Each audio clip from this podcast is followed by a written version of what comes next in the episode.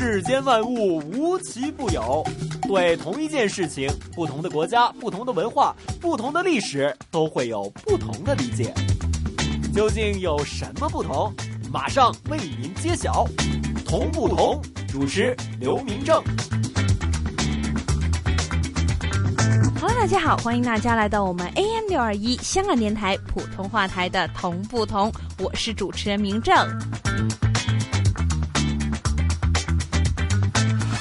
今天明正要给大家带来的这一条胡同呢，又顺着我们的东四胡同，我们老北京城的代表呢，继续往下走，走到了我们今天的东四八条。东四胡同里面呢，都说是一个非常经典的一条胡同，而且里面有着很多呢名人著作呀，或者说有这些历史依据的一些的地方，包括我们今天所说的这东四八条呢，里面也有很多人，就是很多以前的伟人居住过。其中呢，比如说在这个胡同里面的七十一号院就有圣陶故居，文学为人生的他，究竟呢在这个东四八条里面发生过？什什么事情呢？而顺着七十一条继续往下走下去呢，就会到我们的东四八条的一百一十一号。原来这里曾经是民国总理朱启林的故居。那么既然这里呢有那么丰富的内容，一首歌曲回来之后呢，就会开始我们今天的同步同名正联通北京胡同人家，带你一起来逛一逛这一条东四胡同里面的东四八条。狼伯伯，狼伯伯，这个世界那么大，究竟有什么好玩的呢？嘿嘿嘿嘿，那你就去找找看吧。找不到的话，我就要把你给吃掉。哈哈哈哈童言无忌。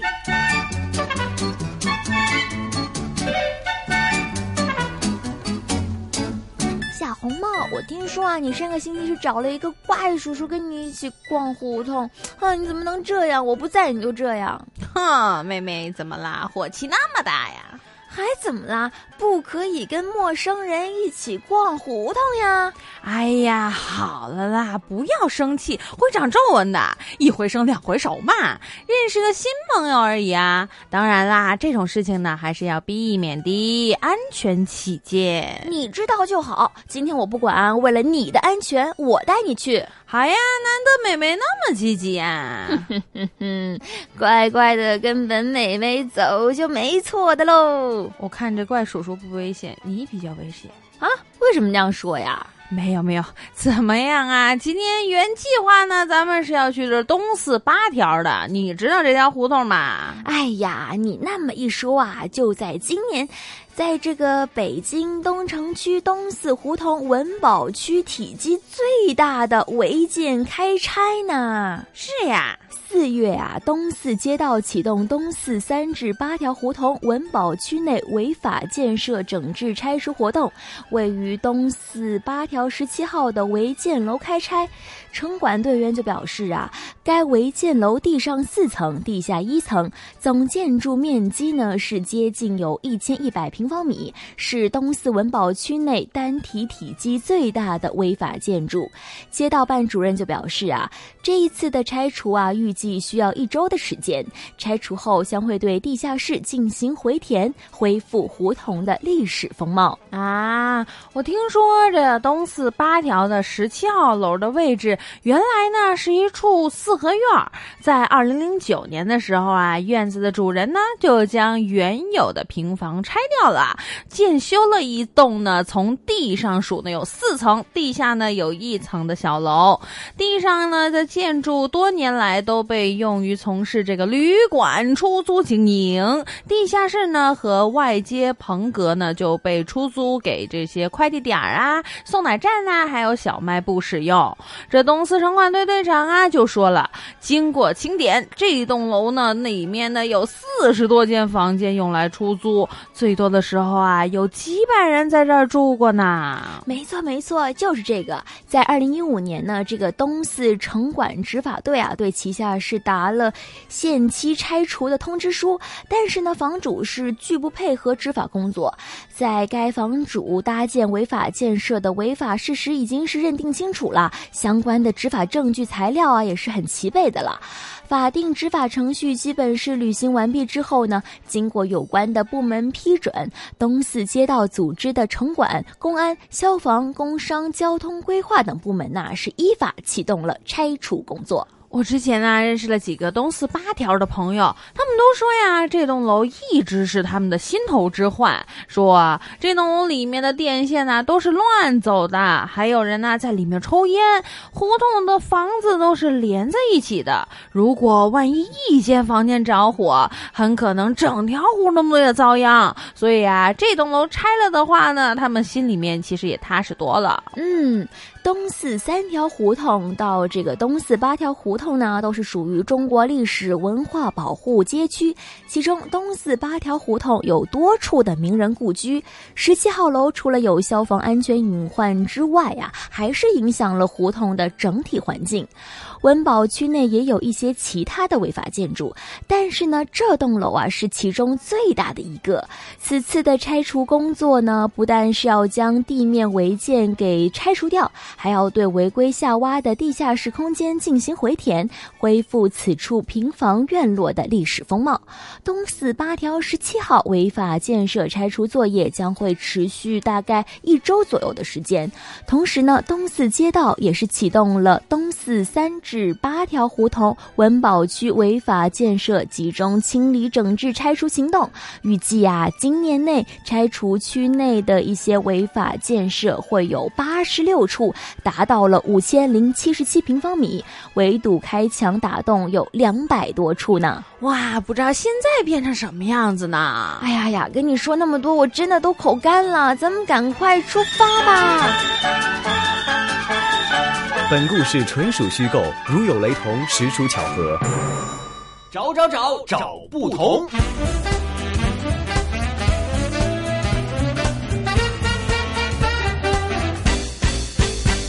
大家来到我们今天的同不同。今天明正呢会带大家呢一起继续走到这东四胡同里面，顺着走下去到我们今天的东四。八条。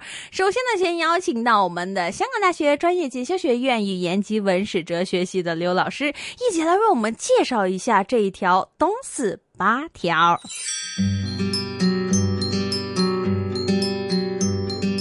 东四八条位于北京市的中部，东四北大街的东侧，是这一片这么多胡同中排列顺序为第八的胡同，属于东四办事处管辖。在明朝时期，属于居贤坊，称为正觉寺胡同，因为胡同的中间路北建有正觉寺而得名。据《燕都从考》记载，正觉寺为明正统十年，也就是一四四五年建成，有敕建碑。胡同内还有承恩寺，为明朝的太监冯保奉敕所建。张居正曾为此寺撰写了碑文。寺兴工于万历二年，告成于三年。东四八条在清朝时期属于正白旗，叫八条胡同；到了民国时期还是叫八条胡同。一九四九年之后改称为东四八条。文化大革命期间曾一度改为红日路八条，后来又恢复了原名。胡同内的七十一号院。原来是清代魏宫中掌管帘子的一个姓王的官吏所盖的一所宅子。解放后，教育家叶圣陶先生就居住在这里。院子里种满了花草，还有两棵大海棠树。一到春天，海棠树的枝头就开满了粉红色的海棠花。叶圣陶的好朋友谢冰心、臧克家都曾在海棠花开花的时候来这里看望叶老先生。叶圣陶先生。就在这七十一号院里，创作出了很多的作品，像《叶圣陶童话选》《叶圣陶散文甲集》《叶圣陶散文乙集》等。一九八六年，这里被定为东城区文物保护单位。找找找找不同。谢谢刘老师。刚刚刘老师呢提到了我们在东四八条里面有一位呢名人故居啊，这个名人呢是我们的叶圣陶老先生。其实呢，在这个东四胡同里面呢，就比如说我们今天说到东四八条，它的七十一号院里面呢就有圣陶故居。其实叶圣陶在他的呃所有的作品当中呢，其实都反映一种文学家的一种气质，而且刚刚都。说到了，其实这一位叶先生呢，是一位非常就是在文学艺术，而且在教育界呢都非常有见解的一位老先生，呃，所以呢，很多人都会呢借据于他的一些的作品呢，去感受一下，从他的思想来描述的现实生活究竟是什么样子。在他的那个年代，他对于这个老北京城，或者说当代的一些的社会的现象，又是怎么样去看？其中呢，在他的一段文章里面写到，在在记忆中，我似乎从来没有转述过自己有些模糊或者不甚清楚的知识。换句话说，我不能写那些只是通过想象得来的东西，但我也没有失掉想象力。我生活在城市里。乡镇和农村，我写在那些地方观察到的事物。作为一名老师，我了解一些教育圈的生活，我也记录下来。在一些相当基础和浅显的层面，我关注着中国革命逐渐的发展，同时我也记录下。这些事情，其实刚刚那一段呢，都是在反映说我们的叶圣陶老先生他对于这个文学为人生的这一种概念。所以今天的东四八条，其中一位主角，没错，就是我们的叶圣陶。一首歌曲回来之后呢，继续我们今天的同不同，我们一起来为首先为大家呢一起走进叶圣陶的故居，也就是我们东四八条里面的七十一号院儿。圣陶故居，找不同时间到，你找到了吗？同不同？Bingo，答案揭晓。回来，我们今天的同不同？今天明正带着大家一起继续走进了东四胡同里面的东四八条。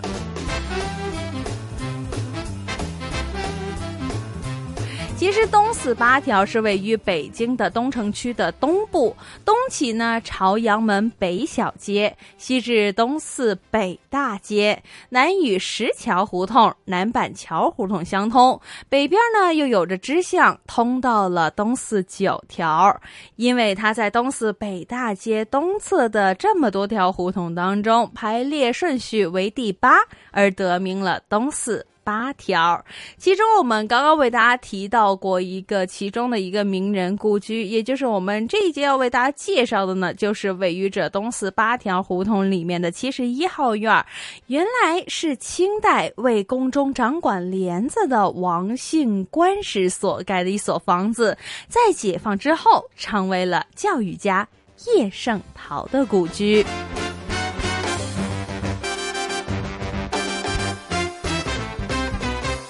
刚刚提到的叶圣陶其实是江苏苏州人，是中国现代著名作家、教育家及出版家。他是五四运动首个文学研究会的创立人之一，终身致力于出版及语文的教学。他的座右铭就是“文学为人生”，非常的出名。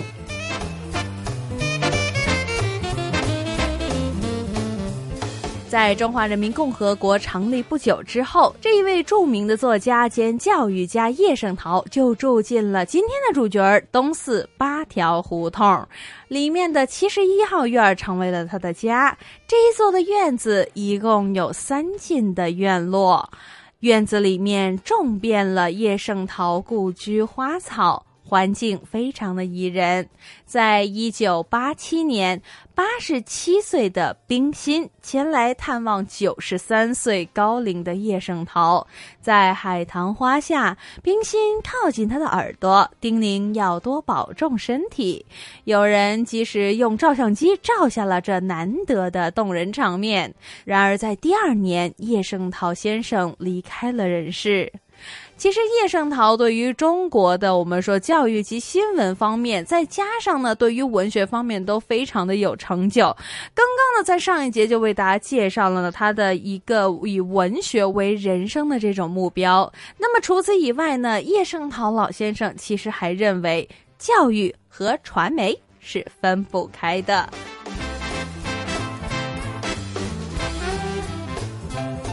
叶圣陶对于改进现代中国教育有着重要的影响。他给中国教育引入了一个全新的观念，就是应当教给学生学习的方法，而不是长期的去详细的灌输书本知识。这个观点一听，无疑是冲破了当时习惯于强烈依赖记忆和灌输的传统语文教学观念，让人们认识到了。个人价值判断的重要性。他还认为说，这一些的学习技能应当被用来构筑学生的基础，同时也将成为了学生终身学习的起点。小不同时间到，你找到了吗？同不同？Bingo，答案揭晓。大家回来，我们今天 AM 六二一香港电台普通话台的同不同，我是主持人明正。正呢，继续带着大家呢来溜一溜这东四胡同，顺着下去呢，当然到了我们今天的东四八条。刚刚跟大家说的东四八条呢，其中一个就是呃叶圣陶老先生的圣陶故居。当然，除了七十一号院的圣陶故居以外呢，接下来要为大家介绍呢，同样也是一个故居，但是呢方向却截然不同了。就到了我们东四八条的一百一十一号，民国总理朱李。林的故居，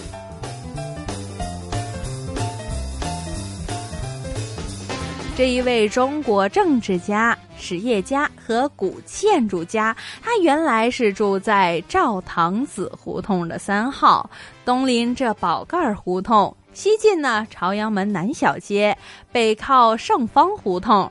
这个宅子是朱启灵二十世纪三十年代的时候购置的，当时还是一座还没有完成的建筑，后来由他亲自设计，还有督造，建成了一处大型的宅院儿。但是到了后来，北京的沦陷时期，这一座宅子就被日本人强行的购买下来。抗战胜利之后呢，又发还给了朱家。所以到了新中国成立之后，朱启林将这个宅子献给了国家，全家呢迁到了我们今天所说的东四八条里面的一百一十一号。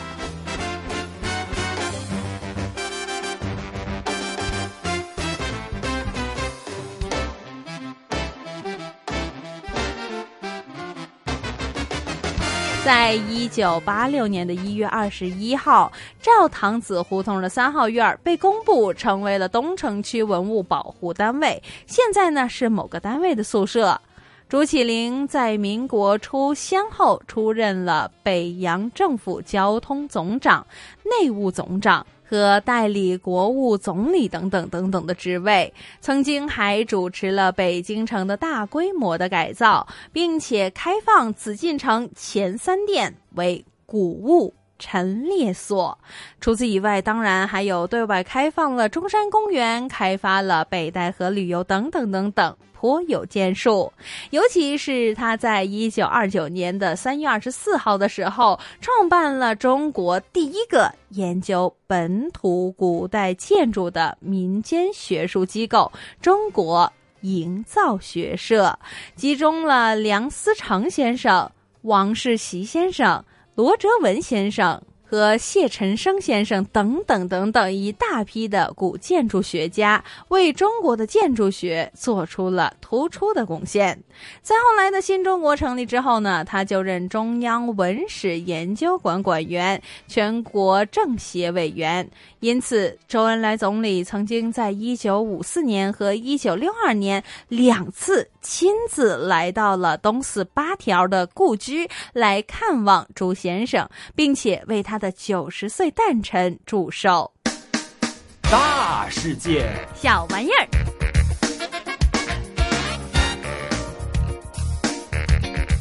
欢迎大家来到我们今天的 AM 六二一香港电台普通话台的同不同的最后一个小环节——大世界小玩意儿。今天的大世界小玩意儿呢，明正会为大家介绍一个在北京非常地道的一个玩意儿——绢花绢人。绢花在北京又称为京花儿。是地道的老北京手工艺品，有着非常悠久的历史。早在两千多年之前，就有用丝织物质来制花的记载。到了唐代，这绢花更是妇女的主要装饰品。在唐代画家周昉的作品当中，形象地再现了妇女带着绢花带彩的情景。一九七二年，在新疆吐鲁番阿斯塔纳唐墓中出土的文物里面，也有一束完好的绢花，色彩非常的鲜艳，足以可以看到当时制作绢花的技艺已经相当的成熟了。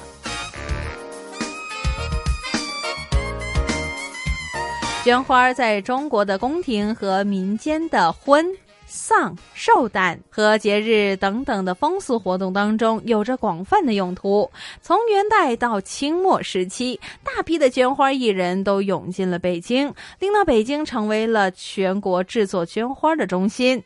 根据《燕京岁时记》里面记载道：“崇文门外托东，自正月起，凡初四、十四。”二十四日有事，所谓花事者，乃妇女插戴之纸花，非实花也。花有通草、凝绢、抄枝、衰头之类，颇能混真。所以在北京的崇文门外的花市大街，就是因为生产和销售金花而得名的。既然我们今天说的是绢花绢人，刚刚是绢花，现在到了绢人的部分了。其实这绢人呢，也是老北京的一种工艺品，它呢和民间的布制玩具、针扎和彩扎等等的布制手工艺品有着千丝万缕的联系。中国制作绢人已经有了很久的历史。根据《东京梦华录》记载道。远在北宋时期，已经有民间艺人能够剪绫为人，至锦为衣，彩结人形了。在明清时代的时候，北京民间也已经有了制作绢人的人。在清代，还有人以绢、绫、绸。纱等等剪扎成老寿星或者麻姑，作为这祝寿的礼品。它的制作主要是以金属丝为骨络，棉花呢为肌肉，纱绢为皮肤，真丝为头发。不仅为衣，这一种的绢人的色彩还有质感都非常的真实，比这泥塑更加的逼真。而且那种细腻的皮肤和顺润的秀发，丰满而富有弹性的形体，加之眉目传情，看上去就跟一幅真人的缩影一样。所以，在北京的绢人的制作题材大多呢都是以着古代的仕女和少数民族的少女为主。代表的作品，比如有《琵琶仙子》《自在观音》和根据唐代画家张轩原作复制的《捣练图》等等。大世界，小玩意儿。回来，我们今天的大世界小玩意儿。今天的民政除了要为大家介绍这个绢人和绢花之外呢，还要为大家介绍一下，其实说了那么多集的北京地道的小玩意儿，到底玩意儿是什么意思呢？其实呢，就是说北京的老玩具，也就是人们俗称的玩意儿。在过去呢，这些的玩意儿呢，主要会出现在北京的春节时期的庙会上面。所有庙会里面和民间工艺以及玩具呢关系最亲密的，就要数着琉璃厂附近的海王村场滇庙会。在清末民初时期，这里的京味儿特色十足的玩具可谓是琳琅满目。根据孙殿起先生所写的《琉璃厂小志》中描述到的，一九三六年的春节场店庙会所见到的玩具的状况，民间玩具一共计算有二十一类，一共有四五十种那么多。如果看到最早最早的话呢，就可以说到这现存最早的中国传统玩具是新石器时代，也就是距离今天的大约六千至一万年之前。当时呢，主要是生产一些陶泥类的玩具。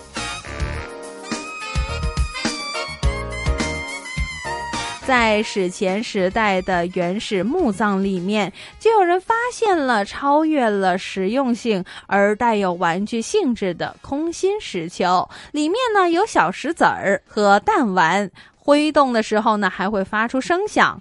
那么，距离今天大概七千多年前呢，在浙江呢就有文化遗址出土的小狗、小猪、小兽和小人头等等的陶制品。距离今天四千多年前呢，在湖北呢又有文化遗址出土了小鸡和小鸟等等的陶器。在距离四千多年之前呢，在山东又有人发现了这出土的小猪，大概呢有七公分那么长。长，还有这小鸟等等的陶制品等等等等，所以可以看得出来呢，在史前时代作为随葬品的动物陶制品，其实都具有玩具的性质，也就是我们经常所说的一些的小玩意儿的性质。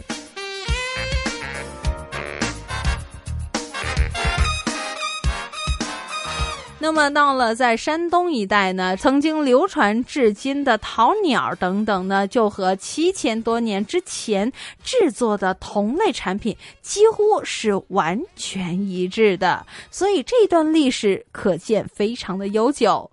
除此之外，在河南的淮阳，直至今天还仍然每一年都举行人祖庙会上出售的泥玩具泥泥狗，就有多种的造型的动物和形象怪异的动物组合形式。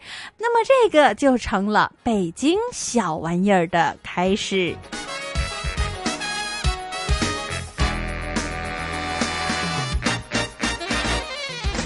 这一集的同不同的时间就差不多了，下一集同不同，民政继续为您带来更多的同与不同。想知道更多同不同的资讯，请继续留意我们 AM 六二一香港电台普通话台的同不同节目。谢谢大家的收听，我们下次见。